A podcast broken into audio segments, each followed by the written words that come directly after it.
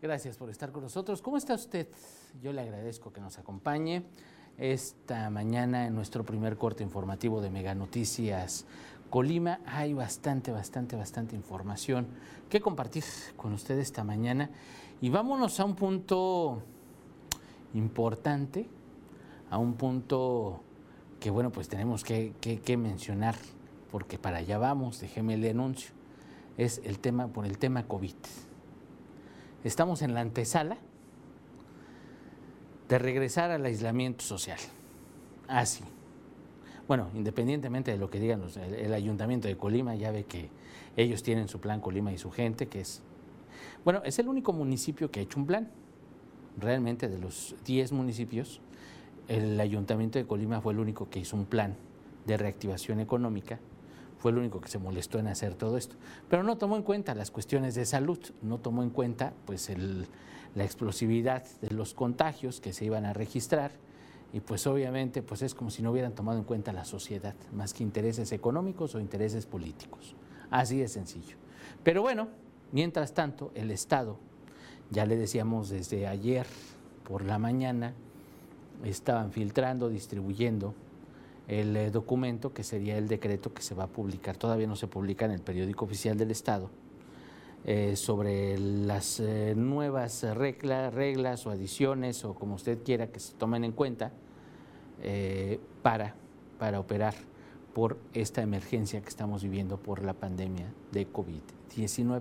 Y le digo que estamos en la antesala del confinamiento social nuevamente, del aislamiento social nuevamente, porque ya ayer por la noche, ayer por la noche, tanto el Ayuntamiento de Colima, otras autoridades municipales, el gobierno del Estado, incluso hasta el gobierno federal, determinaron, obviamente por separado, regresar a sus casas, regresar a sus casas y hacer home office o trabajo en casa para pues, la mayoría de sus funcionarios.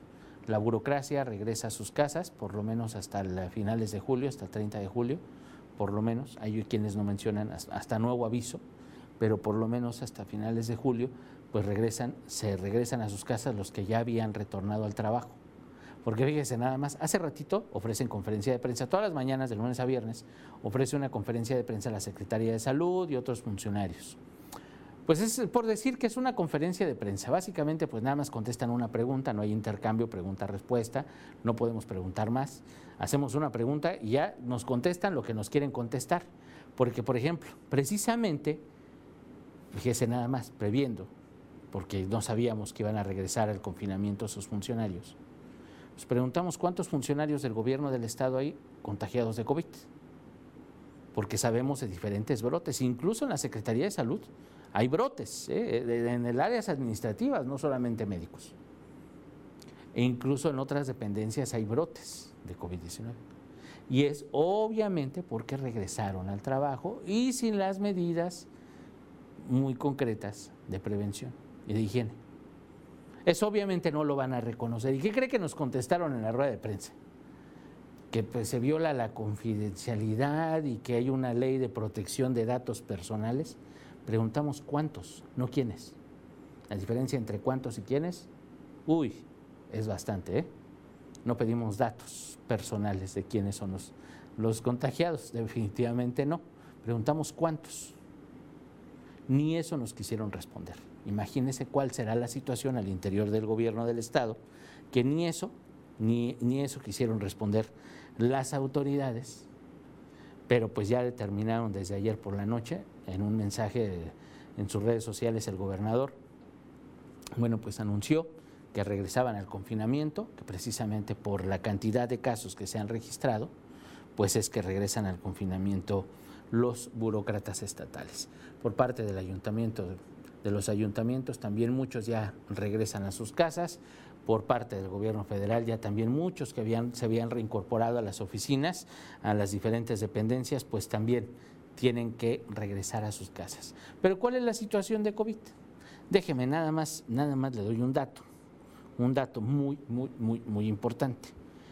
Nada más los últimos cinco días, tomando en cuenta desde el 10 al 14 de julio, cinco días, 10, 11, 12, 13, 14, del 10 al 14, esos cinco días se registraron 215 casos.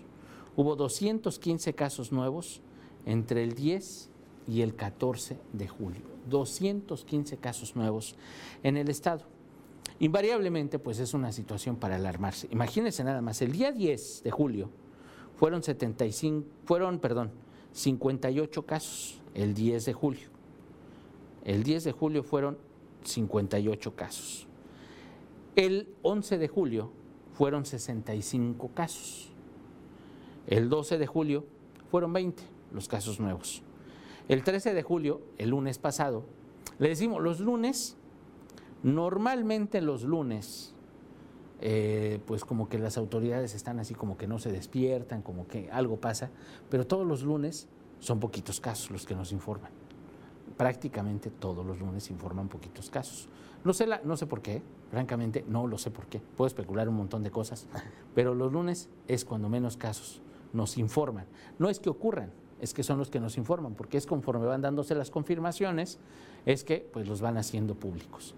Pero los lunes son poquitos casos normalmente, y en este caso eh, fueron el 10 de julio, le digo 58, 65, el 12 de julio 20, el 13 de julio fueron 8 y el 14 de julio, o sea, ayer, fueron 64. Quiere decir que el día 11, fíjese nada más, ¿eh? el 11 de julio y el 14 de julio fueron más de 120, fueron 129 casos. Ahí tiene usted la tabla de ayer. Ayer llegamos a 1012 casos de COVID-19. Y obviamente pues esto lo sabían, lo sabían las autoridades y dijeron pues ya, ya esto ya es como que insostenible y pues vámonos para atrás, aplican reversa y pues regresan al confinamiento social. Digo, estamos en la antesala de que sea el confinamiento social nuevamente. ¿Qué es lo que empiezan a ver? Empieza a ocurrir una saturación en los hospitales. Digo, todavía, eh, lo han mencionado autoridades, estamos al 70% en los hospitales. En Manzanillo, el hospital del IMSS ya está saturado, ya está lleno, ya está más del 100% en el IMSS. En la Secretaría de Salud, por otra parte, pues obviamente, si no se frenan los contagios, pues va a ocurrir lo que le habíamos dicho. Yo ya desde hace tiempo ya, ya, no le había platicado el ejemplo, pero es que, por ejemplo, somos hay cinco personas y hay una sola cama. Las cinco personas se enferman de COVID-19 al mismo tiempo. Entonces nada más tenemos una sola cama. ¿A quién le toca? Pues al que llegue primero. O, como en otros países, puede ser, pues al que estaba menos, al que tenía más posibilidades de vivir, es al que le daban la atención. Así de sencillo. A ver, de los cinco, ¿quién está como que sí se va a salvar? No, pues usted no, porque tiene más de 65 años. No, pues usted no, porque pues, es diabético, hipertenso y pues ya, como que no hay mucha lucha. Así, esa es, una posibilidad. La otra es pues, el que llegue primero. De cualquier manera, las cosas no deberían ser así. De cualquier manera no debería ocurrir así. No tendrían por qué elegir entre unos y otros para ver quién se salva y quién no. Sin embargo, cinco enfermos, una cama. Y me estoy yendo cortito, ¿eh? Porque podrían ser 10 enfermos, podrían ser 20 enfermos, podrían ser 30 enfermos o más para una sola cama. Entonces, digamos que fueran 5, para no verme tan drástico, tan, tan, tan complicado. Pensemos que fueran 5 y tenemos una sola cama. Entonces, pues ya uno va a tener la cama y los otros cuatro, que Dios los bendiga. Si viven buenos, si no, pues ni modo. Esa es una hipótesis. Pero, por ejemplo, si esas cinco personas se cuidan, se contagia uno, tiene cama. Al mes y medio se contagia el otro, ah, tiene cama. Al mes y medio se contagia otro, tiene cama. Al mes se contagia otro, tiene cama. Y después de dos meses se contagia el otro, tuvo cama. Quiere decir que en un lapso de cuatro o cinco meses se contagian los cinco y hubo cama para los cinco. Eso es lo que pretendían las autoridades con el aislamiento, con la reapertura ordenada de espacios, de negocios, tomando en cuenta que los ciudadanos fuéramos responsables, que los ciudadanos fuésemos responsables e hiciéramos lo que nos corresponde, lo que nos toca para protegernos y evitar que todos nos enfermemos al mismo tiempo y caigamos en un hospital que no nos va a alcanzar. Eso sería lo, ideal. Lo que debieron prever las autoridades, y que les digo que no lo vieron, es que pues somos desordenados, no tomamos en cuenta las, restricciones, los requerimientos, y pues ahí tenemos consecuencias y consecuencias y más consecuencias. Entonces ahora, pues ya de plano el gobierno estatal, ayuntamientos, gobierno federal, pues ya meten reversa y van a regresar al confinamiento, van a regresar al trabajo en casa, van a regresar precisamente a todo esto. Y le digo que estamos en la, en la antesala porque cuando se publique el decreto, cuando se publique en el periódico oficial del Estado, todo lo que yo le platicaba ayer, este, este documento, este acuerdo al que se llegó, bueno, pues entonces, entonces, ahí es cuando, cuando tenemos que tomar, tomar en cuenta que ya va a ser obligatorio, que entonces sí va a haber un orden pero vamos a ver, porque además lo que dice el Estado no es lo que dice el municipio, y lo que dice el municipio tampoco es lo que dice el gobierno federal. Entonces lo que dice cada autoridad es cada quien por su lado. Entonces vamos, vamos a ver hasta dónde se cumplen las restricciones, hasta dónde se cumplen las mismas autoridades, lo que ellos están ordenando. Todos estos ordenamientos, todos estos lineamientos, si los hacen cumplir, o seguimos como hasta ahorita, que cada quien hace lo que, lo que quiere. Digo, el, problema es que ya empiezan a saturarse los hospitales, es que ya empiezan a ser insuficientes los servicios médicos y cada día, cada día hay más enfermos. Entonces, ahí es donde llegamos a este punto al que no queríamos llegar, al que no queríamos, eh, queríamos encontrarnos, pero pues ya vamos, vamos llegando a esto y vamos a ver cómo, cómo lo manejan autoridades y cómo lo manejamos nosotros como sociedad porque la economía pues ya vimos que no puede tenerse mucho, pero también pues de qué sirve reactivar la economía si no hay quien compre, si nos vamos enfermando, si nos vamos muriendo, si nos estamos jodiendo más, perdóneme la expresión, pero esa es la realidad, si nos estamos acabando. Entonces, vamos a ver qué equilibrios se encuentran. Por lo pronto, pues hay que estar muy pendientes de los espacios informativos de Mega Noticias porque le vamos a estar, usted se va a enterar aquí, cómo van avanzando las cosas, cómo van estando las cosas en este, en este tema que le digo, ya es, ya es bastante, bastante complicado y bueno, pues no se ve, no se ve que mejore, esa es la realidad. Entonces, pues ahí tiene usted, le digo, por lo pronto, pues ya las autoridades ya van de nuevo a sus casas, los funcionarios van ya a sus casas. Eh, buen día, eh, José Luis. Eh, Briones, buen día. ¿Cuántos habitantes tiene el estado de Colima? ¿Cuántos casos confirmados tiene el estado? Con esos datos se puede determinar la cantidad por cada 100 mil habitantes, saber la gravedad de la epidemia. Saludos. Pues mire, Manzanillo, en Colima hay alrededor de 750 y tantas mil personas.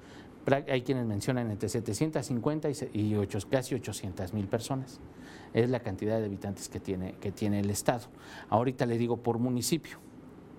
Lo que sí le puedo decir es que la autoridad tiene esa, esa estadística por cada, por cada 100 mil habitantes, sí lo tiene, la Secretaría de Salud lo tiene, lo tiene contabilizado, pero déjeme le digo, en habitantes, ¿cómo estamos, cómo estamos aquí en, en Colima, de acuerdo con el último, con el último, con el último censo? Aquí lo, Aquí lo tengo nada más que se desatore esta cosa. Pero sí, espérenme tantito. Déjenme. Ahorita le digo exactamente cuántos son. Ah, mire. Ahorita le, comento cuántos habitantes son, ya nada más que se reinicie, se reinicie este aparato. Nunca se atora y ahorita se atoró. Pero mire, vamos ahorita con mi compañero Manuel Pozos hay un tema, tema con los mototaxis, que si, aquí el, problema realmente lo han hecho las autoridades. Ellos tienen derecho a trabajar, los taxistas tienen derecho a quejarse también porque les están comiendo el mandado. Realmente es un tema, un tema que tiene muchas aristas que las autoridades, como en muchos casos, pues no han sabido solucionar, no han sabido enfrentar. Y bueno, pues mi compañero Manuel Pozos le ha dado muy puntual seguimiento a toda esta situación. Vamos directamente con Manuel. Manuel, muy buenos días. ¿Qué tal, Ulises? Muy buenos días. Te saludo en este día. Este, efectivamente, hace unos momentos se acaba de dar una rueda de prensa, este, Ulises, precisamente sobre esta problemática y nos encontramos aquí junto al señor Rafael Álvarez, quien es dirigente de la COEM. Este, esta agrupación, fíjate, Ulises, que ha buscado precisamente la legalidad de, de las mototaxis. En este caso, desde hace años, él comenta que fue uno de los iniciadores de este proyecto en el municipio de, de Cuauhtémoc, pero a través de la vía legal. Es decir, este, ellos no han este, procurado, más bien no han violentado la ley de movilidad en el sentido de que este, este, ah, en estos momentos no está autorizado este tipo de transporte. Y pues nos acaba de dar una, una noticia en el sentido de que hay un fallo del tribunal este, precisamente que indica este, que este tipo de servicio no es legal. Señor Rafael, ¿nos puede comentar ese fallo del tribunal que, acaba, que se acaba de dar? Con mucho gusto, Mega Noticias. Gracias por la cobertura que nos están dando y por el interés y el seguimiento que le ha servido a la causa. Mira, el tribunal en julio da el fallo donde los presidentes municipales, en esencial, Rafael Mendoza, no puede eh, dar permiso ni concesiones. Entonces nosotros vamos a demandar penalmente, vamos a demandar penalmente la reparación del daño y lo que resulte, porque ningún alcalde, de acuerdo a esa sentencia del Tribunal Administrativo del, Estado de Colima, eh, y los tribunales este, federales no nos pueden dar la suspensión o el gane porque era una demanda por cita eh, administrativa y que nosotros hicimos el protocolo con Rafael Mendoza, pero resulta que los ayuntamientos no tienen las facultades, entonces vamos a presentar la demanda penal en contra de los regidores y quien resulte responsable. E, e, esta demanda ante el tribunal y este fallo se presentó por el hecho de que a ustedes no los dejaron, los, los retiraron de, de trabajar allá en el municipio de Cuauhtémoc. Bueno, se nos ha retirado del principio y del 2019 que no hemos trabajado eh, de febrero del 2019 y hasta la fecha, porque nosotros no estamos de acuerdo en pagar cantidades grandes, más de 32 mil pesos anuales, y sobre todo de que no estamos de acuerdo en que, este, por eso acudimos al tribunal y pues le dijimos que si eran legales y él dice que son legales y resulta que el tribunal falla en contra de Rafael Mendoza y a nosotros no nos pueden conceder la suspensión definitiva por parte del tribunal o concedernos para poder trabajar las motos porque siguen siendo ilegales.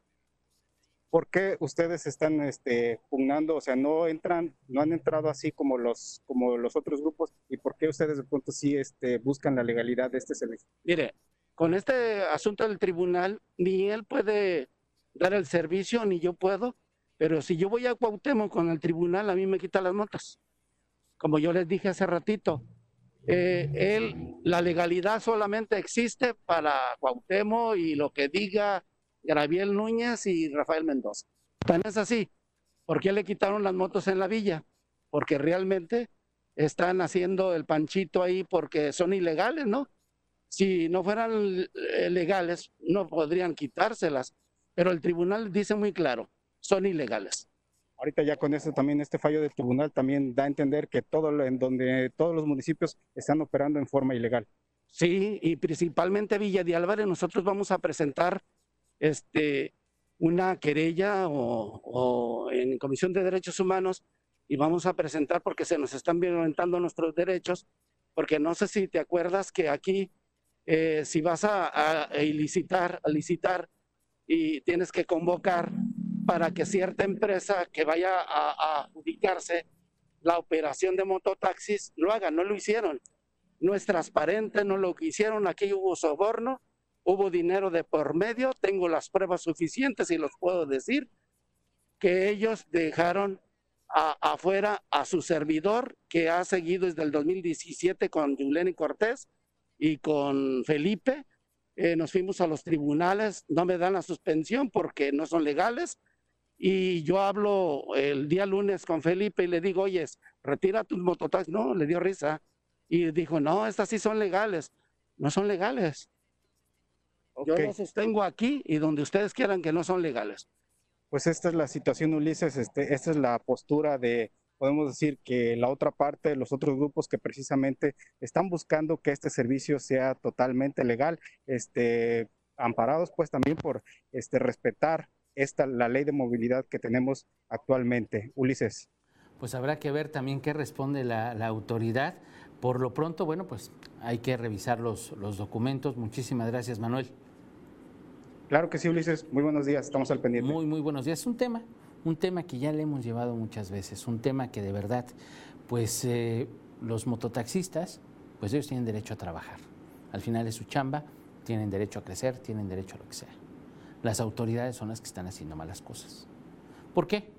Pues aquí la Secretaría de Movilidad sería la primera responsable en revisar, en retirar o permitir, pero pues en cuestiones parejas, porque nada más retiras a unos, en otros municipios no, permites que los mismos municipios aprueben este sistema de transporte, para los municipios es negocio. El tema del mototaxi es negocio, es dinero que cae al ayuntamiento, dinero que no cae nada mal. Al final son recursos, es dinero. Para los mototaxistas, para los concesionarios, pues obviamente pues es, bueno, ni son, no son ni concesiones. Para los dueños, para los empresarios, pues también es dinero, es un negocio, invariablemente. Para los choferes, pues es una forma de vivir. Para los usuarios, pues claro que es benéfico, por 15, 17 pesitos le llevan a buenas distancias, imagínense, claro que conviene. Para los diputados, pues ellos están más entretenidos en política, están más entretenidos en su campaña, que precisamente regulando, revisando o de plano prohibiendo y quitando a los que ya están operando, porque operan ya prácticamente en todo el estado. Digo, llegaron a, Villa de Álvarez, pues ya están en la zona metropolitana Colima-Villa de Álvarez. A la vista y a los ojos de la autoridad, a la vista y a los ojos de la Secretaría de Movilidad, que no ha hecho absolutamente nada y podrán poner pretextos, podrá decir lo que quiera la Secretaría de Movilidad, pero al final son pretextos, son cuestiones políticas, no legales, no lo que dice la ley. Y si la ley no es clara, si la ley tiene lagunas, ¿eh? los diputados. Hay muchas responsabilidades, corresponsabilidades en este tema. Ya veremos, ya veremos más adelante eh, en qué queda esta, esta situación, esta determinación el tribunal invariablemente será importante y vamos a ver qué se acata y qué no, porque también son llamados a misa muchas veces. Y acuérdese que todas las decisiones y todo lo que hacen autoridades tiene un sentido electoral. Estamos a un año de las elecciones, no podemos olvidarlo y no podemos hacerlo de lado, invariablemente. Entonces, sí es algo que definitivamente tenemos que, tomar muy, pero muy, pero muy en cuenta, créame. Y vamos a ver, les digo, vamos a ver qué determinan, qué es lo que pasa tras esta resolución, quién hace caso, en qué condiciones va, cómo está. Vamos a, vamos a darle seguimiento a este tema, invariablemente de lo por hecho, y vamos a ver en qué queda, porque además son muchos, muchas autoridades las responsables, las que deben de responder precisamente a estos llamados, que deben de responder a estos requerimientos, que deben responder y que muchas veces pues se hacen, se hacen de la vista gorda, por no decirlo de otra manera, pero bueno, es un tema al que vamos a darle seguimiento y que le hemos estado dando bastante, bastante seguimiento. Por lo pronto, pues ahí tiene usted al, representante de ellos, también está, ya escuchó a mi compañero Manuel Pozos, vamos a ver qué pasa más adelante. Y bueno, pues ahí tiene, ahí tiene usted. Le decía, por la tasa de cada, en, la tasa por cada 100 mil habitantes, efectivamente, mire, si tomamos en cuenta los habitantes, por ejemplo, el Manzanillo tiene 184.541 habitantes, de acuerdo con el último censo. En el estado, y me comentaba ahorita mi compañero Pepe Huerta, hay 700, poco más de 711 mil habitantes de acuerdo con el último censo. En recientes declaraciones, el gobernador pues ha dicho que somos casi 800 mil personas aquí en Colima. Entonces, eh, definitivamente, pues contando estos 1.012 eh, contagios, pues sacamos la, tasa por cada 100 mil habitantes. Lo que sí le puedo decir es que en el caso de Manzanillo específicamente, Manzanillo sí está entre los primeros lugares a nivel nacional en la tasa por cada 100 mil habitantes enfermos de COVID. Eso sí se lo puedo, se lo puedo asegurar, eso sí es, es, un hecho. Eh, bueno, pues ahí tiene usted. Eh, Paredes, buen día, muy buen día tenga usted. Eh, Loquilla uh, Princes, muy buenos días, le mando un abrazo, muchas gracias. Don José Luis, pues así está el tema de los, de los 100 mil habitantes, sí podemos sacarlo y definitivamente es un tema que maneja la autoridad y lo dieron a conocer hace poquito. Manzanillo le digo que está entre los primeros lugares a nivel, a nivel nacional, don José Luis. Eh, amor por mi dulce amor, mi dulce amor, le mando un abrazo es que no hay ni camas ni ventiladores suficientes y era por eso que se pidió quedarse en casa, porque no estamos preparados para algo así. En fin, definitivamente las autoridades no están preparadas para algo así. Pero le mando, le mando un abrazo. Eh, Roberto, no más cañones antigranizo. Fíjese, mándenos fotos, mándenos fotos, ¿dónde están? Cuando los escuche, díganos una zona, una ubicación, vamos, le damos seguimiento con mucho gusto. Ya vio que manejamos el tema, ya vio que, que, buscamos, que le, que le entramos a lo que usted nos diga. Nada más, denos una pista, por favor, Sote. Eh, don Roberto. Don José Luis, gracias por el dato, ¿no? Al contrario, muchas gracias por su confianza. Ya nos pasamos, ya me están regañando, ya aquí todo esto es un caos. Yo lo espero a las 3 de la tarde, lo espero a las 3 de la tarde con mucha más información. Vamos a seguir hablando de este tema de COVID. Le digo, hay que prepararnos porque parece, parece que estamos en la antesala de que regresamos al confinamiento. No me haga caso, vamos a dejar que las cosas se vayan, se vayan dando. Pero ya el gobierno estatal regresa a sus funcionarios a su casa, los gobiernos municipales regresan funcionarios a sus casas, el gobierno federal, aquí en Colima, regresa funcionarios a sus casas, todo va hacia ese camino. Vamos a ver cómo sigue avanzando la reactivación económica, si es que sigue avanzando o qué es lo que pasa. Vamos a ver cuáles son las determinaciones, porque si publican eh, este acuerdo del que yo le comentaba ayer, pues va a ser cerrar otra vez todo va a ser solamente actividades esenciales, etcétera, etcétera. Y no sé qué pasará con playas, no sé qué pasará con los hoteles, los bares. Digo, porque el operativo que hicieron el fin de semana fue de, juego, ¿eh? mediático nada más, nada más por hacerle al cuento. No fue, no fue de veras. No podemos tomar en cuenta como un operativo eso. Fue nada más lucimiento, decir, miren, sí podemos. Así, así fue. Pero bueno, vamos a ver qué es lo que va pasando. Ya le iremos informando a usted. Quédese con Mega Noticias Colima. Le agradezco su atención, lo espero a las 3, a las 7.58 de la noche, mi compañera Dinora Aguirre Villalpando. Tenga usted muy bonito día.